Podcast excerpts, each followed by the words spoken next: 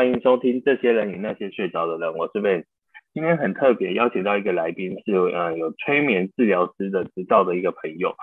我相信很多人都听过催眠哦，但是催眠它到底是真是假？还有人透过催眠可以去那个畅游前世今生，这听起来很玄哦。我自己还没。还没去被催眠过的时候，我也我也对这个是懵懵懂懂，也是很多好奇。然后因为这个这个好朋友应成啊，他其实有帮我做过一次这样的经验，只是这经验很特别，我们等下可以再聊聊看。那我这个朋友真的是也是很特别的一个人，他在呃，因为我听他说啊，他在台湾催眠其实没有合法，然后他不是一个有执照的一个产。呃，算产业嘛，但是很多人其实有去学这个东西，但是呃，它不合法。如果不合法的话，那或是它有很多问题的话，那为什么还是能有证照，然后能存在呢？那这部分我们请应成来帮我们简单介绍。那呃，我们现在欢迎我们我的好朋友叫应成。好，大家好，我姓刘，刘应成。那刚才这个。呃，这里有在提到的这个部分，就是催眠治疗师他的这个证照的问题哦。那我本身我在好几年前有呃开始做一些学习，那那个时候是因为学习这个自然医学，所以就往这个催眠医学的这个部分去做呃摄入去研究。那那个时候学了一些跟这个催眠有关的，那也有学到 NLP。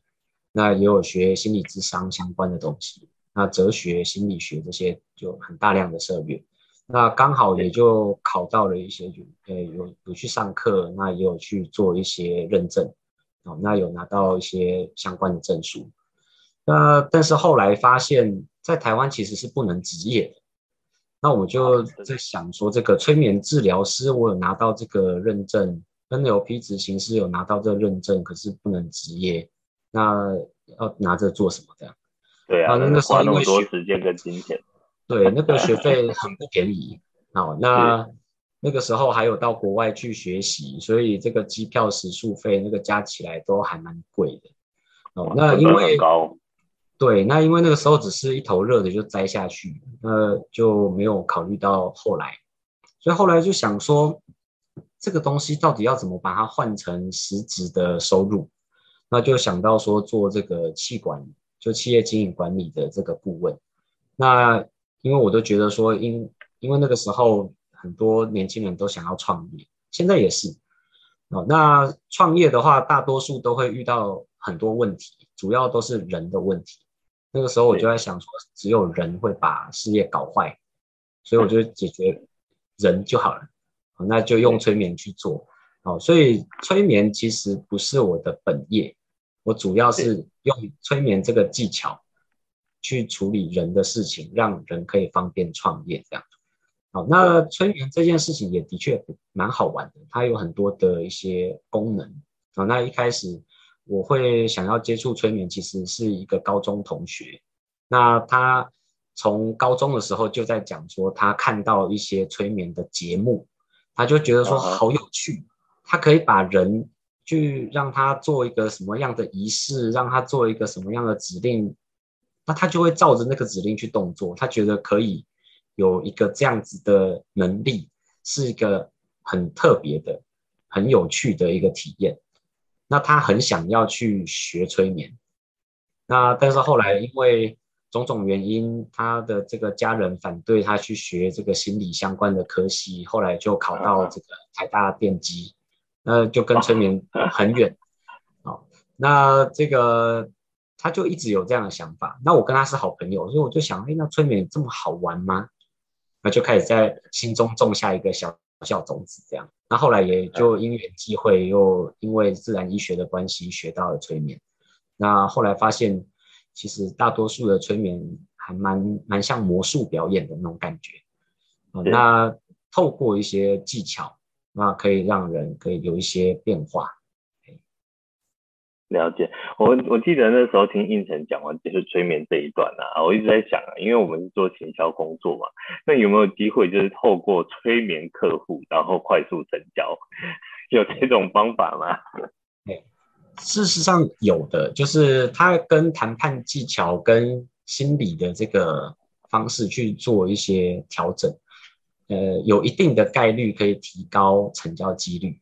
它它是有一些套路，其实其实是有的。那外面呃还是有一些相关的书在教你怎么样用一些这样呃心理技巧，或者是有一点像潜意识引导的技巧，去做到这个催眠式行销的这个动作。其实我们生活上很多都是啊，这个很多的广告，它为什么一直投放？像最近要准备选举了，为什么要插一堆旗子？它其实就是一种呃心理暗示的行为。了解，所以其实行销啊跟催眠还是有蛮大的关联的哦。其实不是说像我们常常看到，我常常看一些节目啊，什么催眠，那一催眠人就完全变成另外一个人的样子，或者另外一个形形态或干嘛？我觉得这太神奇了。这这种到底是真的还是假的啊？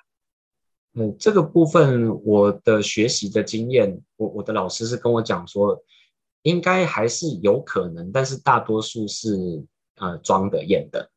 这种可能性会比较多，哎，因为这种舞台催眠其实它是一个秀，那它也可以是造假，那也有可能是。有一点点的一些呃生理结构的调整，或者是一些嗯特殊的的这种暗示性，所以它不见得完全真。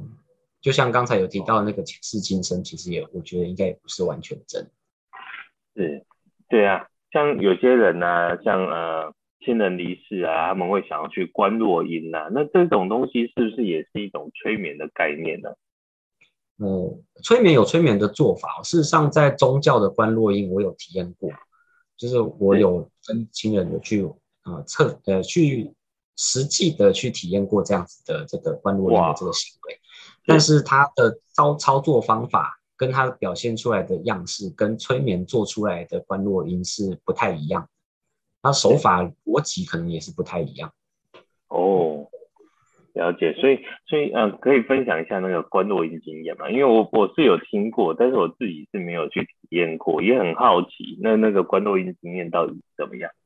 是我我以前小时候啊，那个是很小的时候的记忆啊，就是这个跟家人到一个宫庙啊，好，那因为我爷爷很早就去世，那我爸爸就带着我奶奶就到一个宫庙去。然后去做一个什么观落阴的这个仪式，当时我还不知道那是观落阴，那我就跟着去了。反正就是一群亲戚就都到那边去，然后发现他会有一些呃宗教的一些道教的一些仪式，那他的这个仪式就不外乎是这个呃什么呃符水啊，或者是烧香啊，或者是念咒语啊什么之类的，那他就开始有一个什么。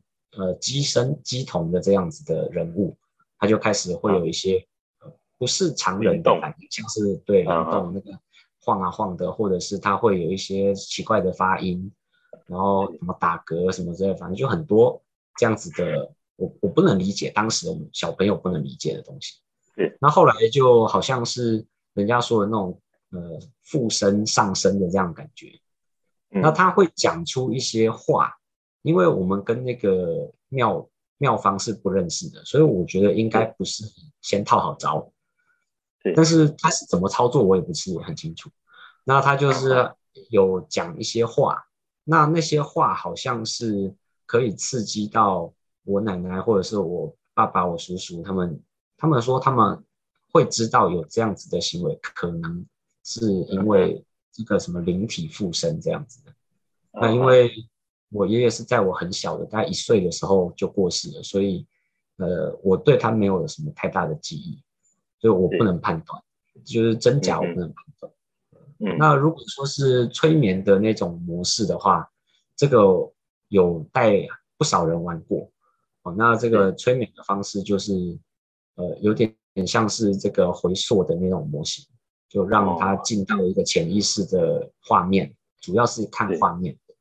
对，然后就不是呃我自己当做灵体，是我去引导这个要做观落印的人，那他自己去看，那他可以看到什么东西，我我是不知道的。好，就是你是一个引导者，让让体验的人或者让被催眠者去去自己讲出来嘛，是吧？对对，那一般宗教观录音就比较像是收音机的那种概念。就我接收到什么东西，我就播放什么。哦，就是透过那个机身听到的东西来跟跟呃所谓的被呃去观录音的人对谈吗？还是怎么样？嗯，也也可以对谈的样子，好像是可以。因为当时我看到的状况是对谈。哦，那会不会有什么危险性啊，还是什么之类的？听起来蛮宗教的部分蛮特别的。对，宗教我不是很清楚，但是催眠的那个部分的话，危险性就很低了。那催眠的危险性很低。对，我催眠危险性很低，因为这个催眠的这个行为，其实它是没有办法对抗拒的人做的，所以很多那种那种演戏人，尤其是那种日本迷片的那种那种这个。演戏的那种方式演出来的一个正常的人，然后经过了一个什么呃吊摆的，或者是就是一个什么样子的暗示，突然就变成很恍神，然后突然完全接受指令，嗯、这个理论上是不容易做到。当然有一种方法叫瞬间催眠是可以做，但是它也不是这样子操作的方法。了解，所以所以你刚刚提到那个很多，其实就像呃电视上表演的，它是一个秀，一个舞台效果的概念。嗯，所以我的认知是这样。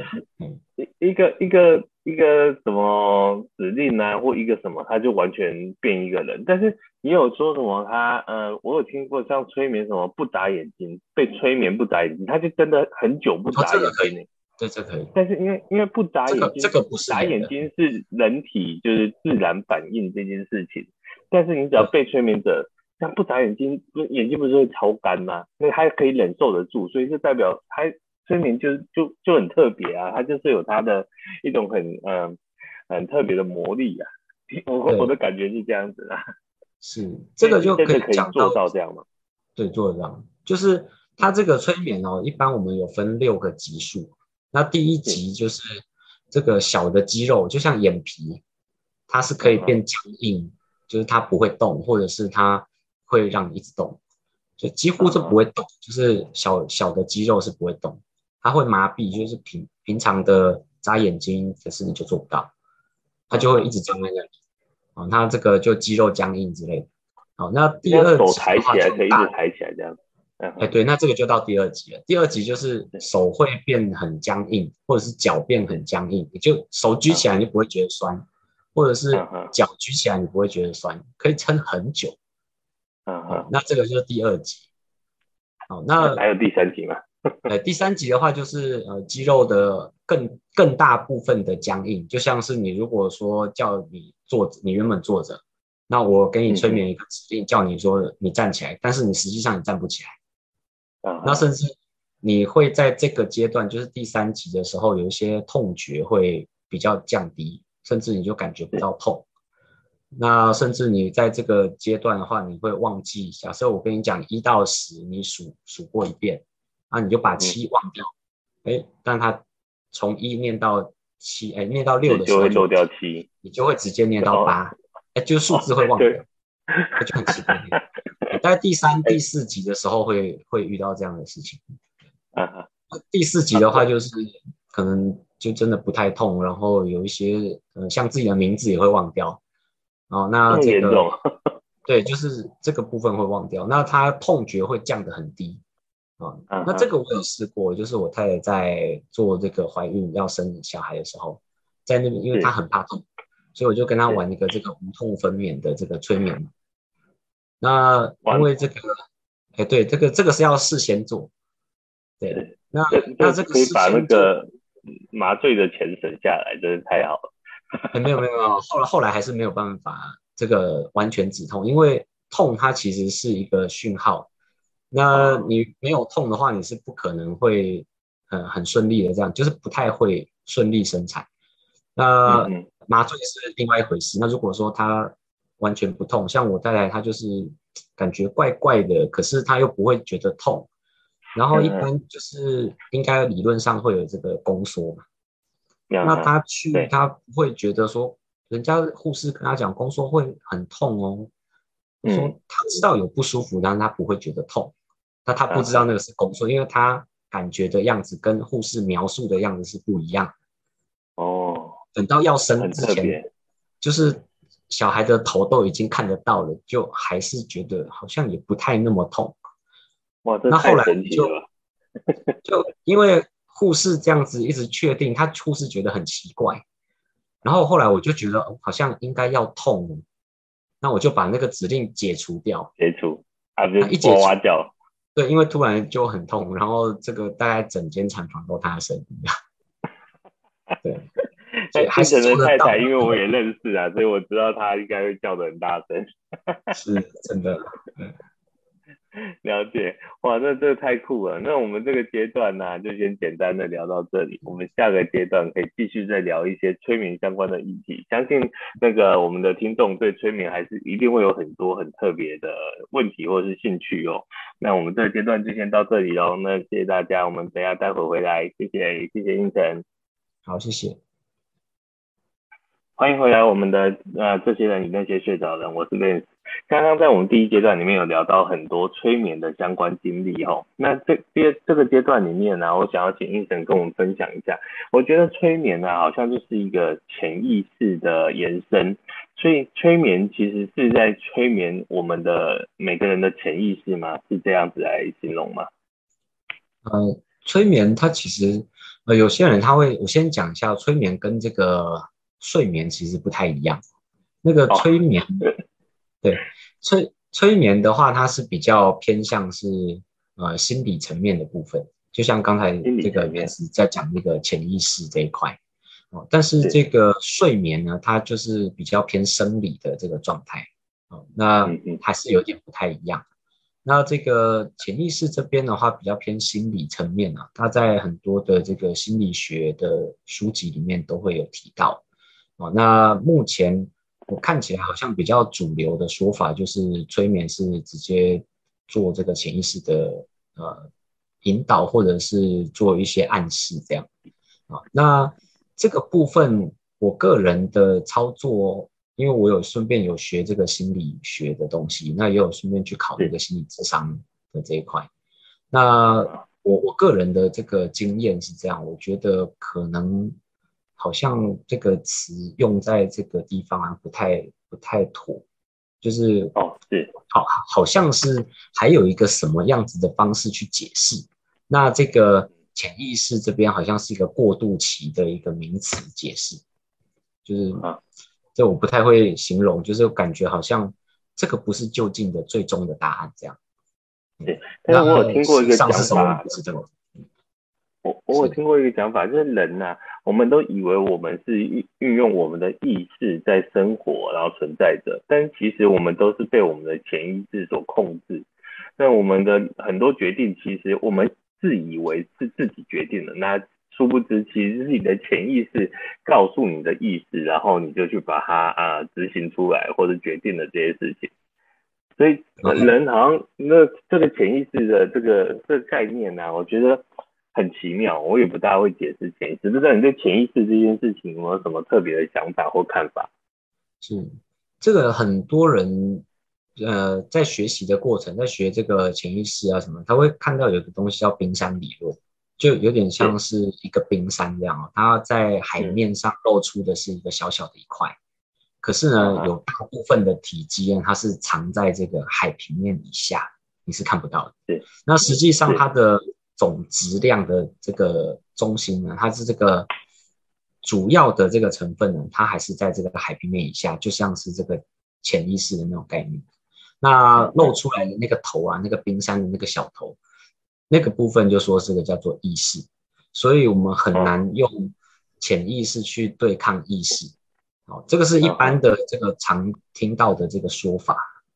那我我的逻辑，我的理解，因为我经验感觉好像。不全然是这样解释，嗯，对。那虽然这个一般主流还是用这样的方式说，但是在操作上，我觉得还是有点怪怪，就 应该还是有个什么样可以解释，就有点像以前古代我们不知道这个大自然的规矩，我们就把它说成是神，可是实际上一个一个被科学去破解了之后，发现那其实不是神，那是科学的现象。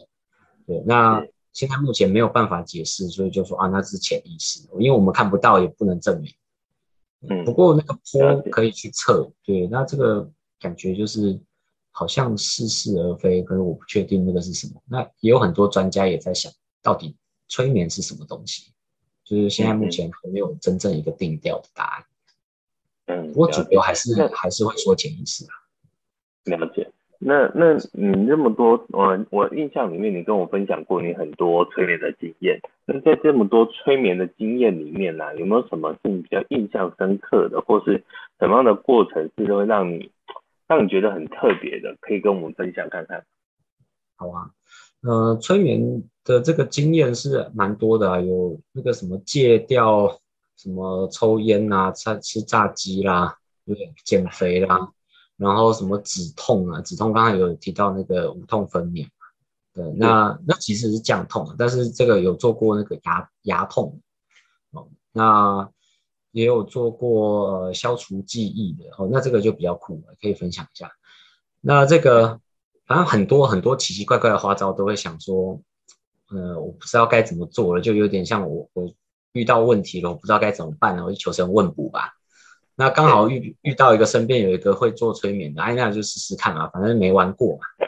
那这个有看过这个影片，人家被催眠的，好像很好玩，那我也玩玩看，试试看的心理。所以就比较多一点个案可以去操作的。那这个操作的这个过程中啊，有几个是比较印象深刻的，像这个刚才有提到那个牙痛，就是。一般人家我们说牙痛，那个牙齿、哦、牙痛很痛哎，很痛啊。对啊，对对啊，非常痛。那对之前常处理就是什么牙痛、经痛的，或者是什么便秘、便秘的啊，什么就是这个排不出来什么的。因为我有排不出来也可以通过催眠排出来。对对对，有有有。哇，那比甘油球还厉害。呃呃是，哎那个就几分钟的事这样。哇，那这个也是我在，对，因为我有去。早期我有去接那个呃排毒营的课，那我去当讲师，那刚好有那个排毒营的学员有出问题，那怎么排不出来啊？或者是他可能哪边不舒服啊，或者是哪边有问题，那我就用催眠的方式就带他去处处理一下，就是引导他怎么处理。那他就是这个呃长期便秘啦，或者是什么，就因为这个排毒营总是要排排便嘛。那他就是排不出来啊，那吃了再多的什么什么酵素泻药都给他灌下去了也没用。那那因为强强灌的话，就是会造成他肚子会非常痛，因为他卡住。是，对。那后来我就因为通常排毒营都是办在那种荒郊野外的，就是山山明水秀、好山好水好无聊的地方。对，那突然要找一个医护背景的人，然后或者是要去叫个救护车什么的。他可能就已经快挂掉了这样，嗯，那我们就刚好我在了，然后就刚好就处理，那几分钟就搞定了。那后来这个学弟就觉得说这个很特别，那畅快人生啊。对对对，哎，那他说哎，这排出来的东西跟我刚才我引导他看到的东西是一样的，然后他就觉得哇，这个太神奇了。那他就后来就帮我们再再办了一场，在这个花莲。啊，是在大力推广的，对，大力推广。那那这个一样也是这个排毒营里面有遇到一个案例，就是有个小朋友他被霸凌，就是长期的在学校那个小朋友嘛，那大家就欺负他，那就霸凌的这个结果就是让他很不舒服，那他就转学，就转学也没有解决问题啊，他就是阴影还是存在。那因为阴影存在，他就不太敢去跟别人相处，所以又在被霸凌，所以他就转到来，就是他自己会有一些状况，还是一样逃不过这个这个悲惨的命运这样。那后来他就是一样，就是参加排毒营，我们就有聊到这一回事。然后我就问他，那如果我们把这段记忆消掉，你要不要？他说好啊。那因为那个时候是小朋友跟他妈妈一起来，那他们就睡同一间嘛。那那天晚上就是帮他做一个这个处理之后，那他处理完看起来好像也正常正常，也没怎么样变化。就隔天他妈妈问他这一件事，就问他这个学校的事，他说有吗？不知道发生什么，他完全没记忆的这种感觉。然后他妈妈就说：“哦，他这个很特别啊，这个记忆可以消掉。”哦，那事实上不是真的把记忆消掉，只是把记忆，嗯，有点像是我们把。我们的东西放在收纳柜里面，先收起来藏好而已。它事情是已经发生了，所以是不可能不见。那只是忘掉它，就选择性的把它呃放在一个呃藏起来的位置，它就比较不会影响到他这个人。对，我们是解决问题啊，所以不是说这个技巧一定是多真实多怎样。像刚才有提到的观落音，其实就不是真的讲究真实性，因为真的有看到吗？我们不确定。对啊，那是真的有这回事吗？不确定。因为我们主要还是以解决问题为主，不是以真实性，不是在做科学研究。嗯哼，是了解。那催眠听起来这么厉害，所以在很多的呃心理治疗应该就会用到这些催眠技巧喽。哦，也有也有，哎，心理智商师或心理治疗师多少也都会。那在这个课本里面其实也有啦，只是篇幅不多。课本也有，嗯、对，我们有考试啊，所以我们那个课本里面的确就是有学这一块，只是他讲到理论，但他没有实际操作，就是比较少。了解。嗯哼，那。那因为我我有印象，你你是 N L N L P 的执行师嘛？那催眠跟 N L P 有什么关联吗？其实还蛮像的，我我没有特别去把它分开，因为我这两个证照是几乎同一个时期，就在那几年就一次就给他拿起来。那因为我学了不同派系、不同版本的，所以就、嗯、呃花费比较多，呃成本比较贵，但是比较扎实啊，因为。不同的派系，他看的这个专注点是不一样的，他比较擅长的不太一样，有的比较专专长这个时间线的啊，那有的比较专长这个呃其他心理层面的处理啊，或者是有一些比较智商技巧的，那它不同的东西，不同的派别，它可以呃整合起来，那我的工具就越多，对，所以在学习的过程中，其实在这个呃区分。NLP 或者是催眠，甚至心理智商，其实是没有什么差，就是我们可以一起用。那最好的解决方法也是一起用，就我们不特不会特别说啊，这个就是催眠的模组，这个就是 NLP 模组，这是心理智商模组，我不会这样。了解。嗯啊，因为我跟胤丞都有小朋友了，那因为小朋友很皮呀、啊，有时候能不能用什么样的催眠技巧，或是怎么样的方式让小朋友乖一点呢，或是可以让小朋友，比如说呃未来长大的时候可以引导他做一些比较，比如说现在很多小孩爱打电动啊，爱看电视啊，或是呃自律很差，可以透过这种催眠的方式来协助他们去做一些改变嘛？理论上是。理论上是可以啊，但是我也不太会去这么操作。那催眠的话，它会有一个限制，就是呃，被催眠的人要听得懂人话，所以太小的小朋友没办法。那这个如果说有一些什么催眠什么苍蝇啊，或者是什么小动物的那种，那个其实就是运用动物的本能。那小婴儿其实也做得到。哎，那但问题是这个东西就不是真正的我们所称的那种催眠，它其实就是运用动物。哎，那如果说要让他可以什么不要打电动这样，其实说真的，我们是以家长的角度以身作则，会比做这些还要实际。也是啊，这样讲也有道理。但是其实啊，如果催眠真的这么厉害啊，其实好像可以。这样听起来是不是可以透过催眠来协助孩子，比如说专注力的训练啊，或者他的一些学习上的一些帮忙呢？是可以做到从教育这一块可以做到协助吗？你做是做得到，但是现在目前有一些幼教的一些技巧，其实他的那个技巧比那个催眠还要好一点，因为一般的人不会做催眠，所以你一般人用那个幼教的技巧，那其实还是很好用。那你就有些引导了，引导他。其实幼教的一些一些课程，或者是幼教的一些老师，他的一些做法，嗯，或者是学校老师可能也都会啊。那可能跟老师讨论一下要怎么操作，因为呃，单用催眠去处理，或者是用心理的方式去处理，那看比较像是我们做家长一厢情愿的幻想，嗯，希望小朋友做成这样。哎，那但是我们没有跟小朋友沟通啊。对。所以，我们是还我还是比较建议用这个幼教的那个模式去操作，会比较好一点。也是啊。那这样子听起来，催眠其实是一个很很厉害的工具跟技巧。那如果啊被诈骗集团啊，或是那些不孝的人去学习用用在他要特定去想要做的坏事上面，那不是也是很可怕的一件事情吗？是。那我之前有带过那个业务团队做。这个回圈话术的这个行销啊，那回圈话术其实就有点像诈骗集团玩的那个花招，就是你不管讲什么，他都有办法帮你引导到他想要的那个问题或那个答案。那引导让你去好像是不得不接受，或者是好像很勉为其难接受，但是你不好拒绝。反正不管是怎么样，很容易得逞。就是在刚才第一节的时候，我们有聊到这个业务的这个部分。那业务的确是可以做这样子的训练，有这样子，我之前有带过这种团队做这个回圈话术的练习，是做得到。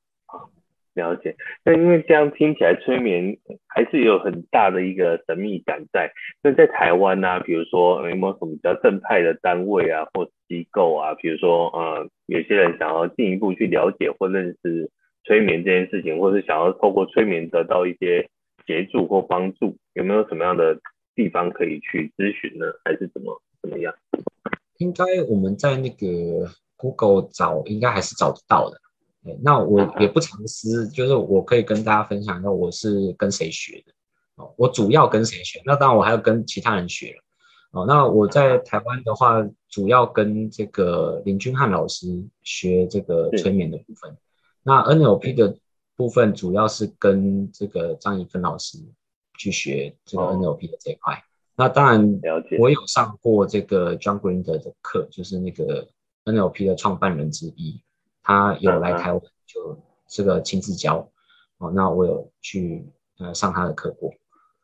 了解。那这个那听还有其他不同的派系，也有就是我在网络上或者是有些呃大会或者是交流会什么那些也也都有。嗯嗯。了解，听起来其实还是有很多比较正派可以去咨询、去学习的地方。那我们这个阶段呢，就大概先到这里。那下个阶段呢，我想跟奕成聊一聊，就是之前他有帮我做那个前世今生的回溯催眠经验，这个部分我们就留在第三阶段来跟大家分享喽。那我们这一阶段先到这边喽，那大家待会见，谢谢，谢谢奕成。好，谢谢。欢迎回来，我们这些人那些睡着的人。那我们刚聊了很多催眠的这些故事经历啊，应成也会也跟我们分享了很多这些经验呢、啊。那其实啊，呃，早在呃，我想分享一个经历，就是其实我在大概五五年前吧，刚好遇到一个家人离世的时候啊，因为呃，我的继父他离世是很突然的，他呃。短短的十几天，那个就进医院，确确定他血癌，进医院，然后化疗，然后很很快的化疗第一阶段结束，刚好就呃遇到感染问题，所以就引发败血症，所以很快就离开了。那我们都觉得措手不及啊，哪怕是我自己做这个行业，然后就很多的话想要想要再问问叔叔，但是又又没有机会再遇到了。是没有机会再问到，所以那时候跟应成聊天的过程呢，就他就跟我聊到说，哎，其实也许可以透过催眠那个回顾这样子，然后这算算另类的一种观落阴啊，他就帮我做这样催眠的过程来试试看。然后我记得啊，那时候帮我做催眠的过程，我一我就在呃沙发上躺着，他在旁边帮我做引导。然后引导的过程里面，的确我感觉有看到一些画面，然后感觉也好像呃进入一个隧道的那种感觉。但是后来隧道突然就是嗯、你你就感觉你的眼睛前面被蒙上了一层东西，然后我那个那层东西是有点有点那种暗紫色的，整个就在我的视视线前面，我就完全没有办法再去看到什么东西。那我就觉得很特别，那。连声音啊什么一种影像是完全就看不到，感觉就是你的那个荧幕突然被关掉的那种感觉。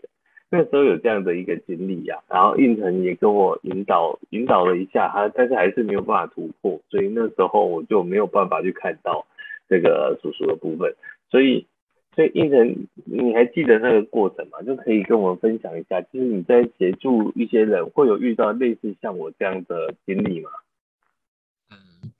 这个你这边这个案例的话，我是觉得比较特别一点点，因为一般的呃会做观落音的人，通常会找做观落音的，都是有那种佛教、道教背景，而且是比较虔诚一点的。那因为你个人不是啊，你就个人就是无神论者，或者是比较就是我没有特别宗教信仰，对，比较对，没有特别，对，没有特别的偏好哪一个宗教信仰，所以呢，这个比较不容易引导。那以往我曾经有引导过那种呃，就是纯就是很虔诚基督徒的，哦、那他他说他不相信观落音，不相信前世今生。那然后我就说，那我们来试试看嘛，来看看看可不可以遇到遇到上帝吧。好，那他就就是经过了引导之后，他就说，哎，他看到了，看到上帝跟他这个这个好像有互动吧。那详细情形我不是有点忘了，因为通常我们在做引导，我不会特别去记我这个引导的个案会发生什么细节的东西，就当下过了就过了这样。那我印象比较多的是，他在这个引导的过程中，他跟我讲说：“哎，他看到了，然后上帝跟他讲了什么话？这样，那他觉得他好像听到这个神的声音，这样，那他就一直哭，然后哭得很很很，就是这个很夸张的哭。然后他说他的一些情绪是被释放的，他觉得他有被这个上帝原谅，或者是有什么样子的，我忘记他用什么词这样，但是他觉得他。”好像重生了，还是真的感觉是特别好。嗯，那这个是非佛道教的这个引导会是这样。那我有做过那种纯纯佛教的那种引导。那佛教的引导跟呃不是他一样做这个观落阴，因为他就比较相信这个人死后会到一个什么空间去。好，那这个因为在台湾这边佛教道教是比较混在一起的。所以这个道教其实它很多东西会互通这样，那这种这种个案做这个观落阴的话，他会看得到他的想要看的这个亲人，然后会感觉到亲人跟他有互动。那我有做过那种语言不太通，那种老人家或者是年纪比较大，那这个必须他的母语是闽南语的，那。因为我本身没有办法用闽南语去做引导，那 那这个对我来讲是有一点困难的部分。然后那那个用字就可能不连贯不顺，所以这个可能会比较不好。好，那如果说是以这个一般国语可以引导的，他习惯的语言也是国语的，那他引导的这个效果会比较好。那如果他是这种类型的，他被引导的，他看得到他的亲人，然后也可以做互动，这种是很比较正常。但是我觉得这可能比较是他自己内心有一个什么样子的投射，对他亲人的一个样貌，或者是他的一些呃生活习惯，或者是他平常的一些记忆做投射，有点像是做梦的那种感觉，就是他其实是幻境。但但是我没办法证明。因为我没有办法体验他的东西，对，那他也不太能证明说的确这个是他的情人，但是他可以感觉到好像是，但是他的心里得到救赎就好了。了解，所以其实这样听起来啊，因为我们的工作经经历啊，就是有些人可能遇了丧亲丧子之痛，他可能会沉溺在悲伤很久很久。然后旁边的人很想帮助他，但是其实也无从帮起。然后建议他去做心理咨商。那在心理咨商，在台湾很多人还是不敢踏入心理咨商所，或是心呃是心心理医师的这种医院。那其实可以透过另外一层方式，我们可以也许跟呃我们产业就可以合作，然后去协助我们的客户朋友。透过催眠的方式，也是一种很不错，能让他悲伤缓解的一个过程。我觉得这这是应该可以去做到的事情哦。可以，这个也不难做，其实这个要做是做得到。这个这个其实就是一种这个有点像套路的这种模式。那只要稍微练习，它其实是一般人也是学得会的。其实催眠没有那么难学，所以一般的人也是做得到。那台湾没有办法用催眠去做职业。就是去帮人家治病啊，或者什么，这不能宣称疗效。但是他可以去做一些心灵、心理上的一些调整，或心灵上的一些救赎，就有点像是你在心情低落的时候，需要有人安慰、有人陪伴，那有人这个可以听你说说话，那或者是你可以跟引导一下，跟你自己内心的这个潜意识，或者是引导跟你内心的一个对话，这样可能会也比较好一点，至少有一个抒发的管道。